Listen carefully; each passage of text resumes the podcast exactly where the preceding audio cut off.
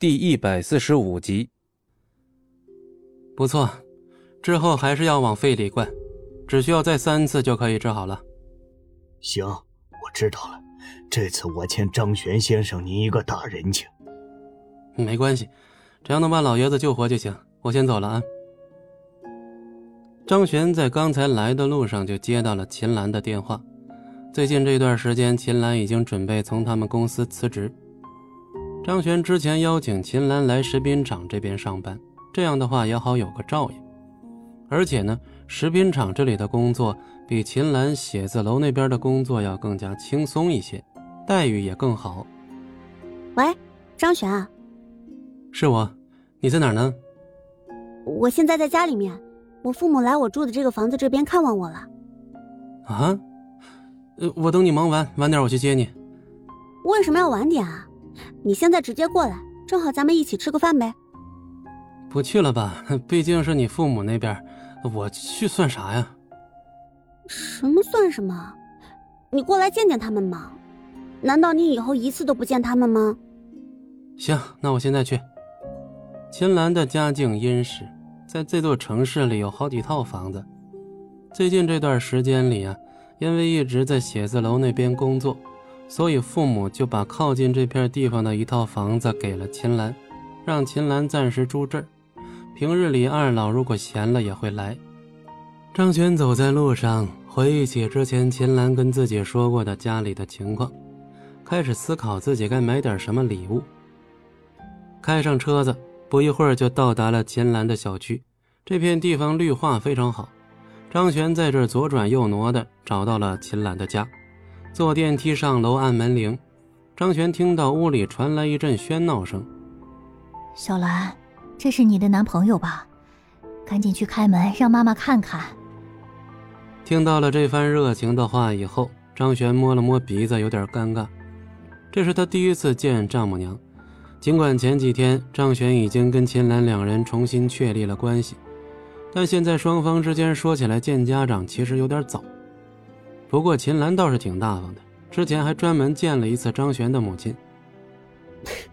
又不是没来过我这里，为什么这次还这么隆重的拿东西呢？张璇今天过来，因为不知道买什么，就直接每样东西都买了，而且还全都是最高规格，烟酒礼品样样俱全。你就是小张吧？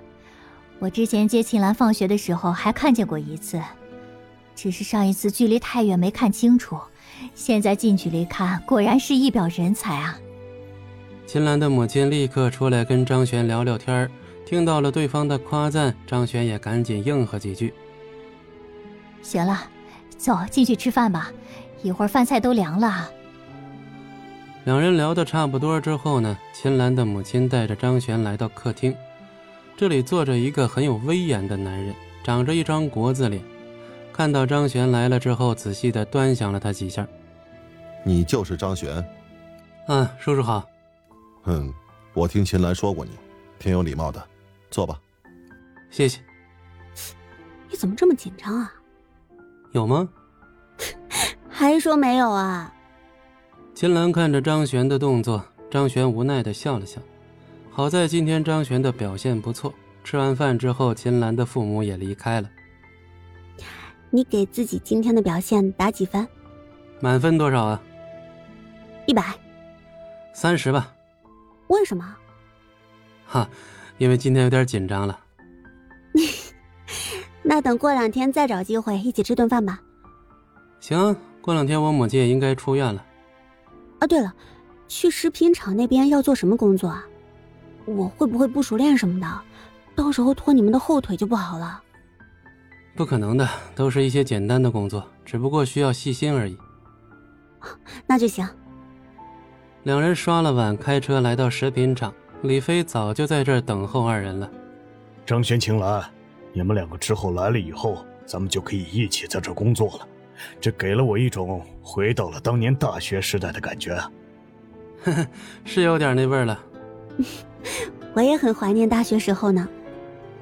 秦岚一边说着一边看着张璇两人心照不宣的闪避了眼神看到他们两个这副样子李飞哈哈大笑行了赶紧进去吧。最近这两天里面有很多业务需要交割到时候我带你熟悉一下本集播讲完毕感谢您的收听我们精彩继续。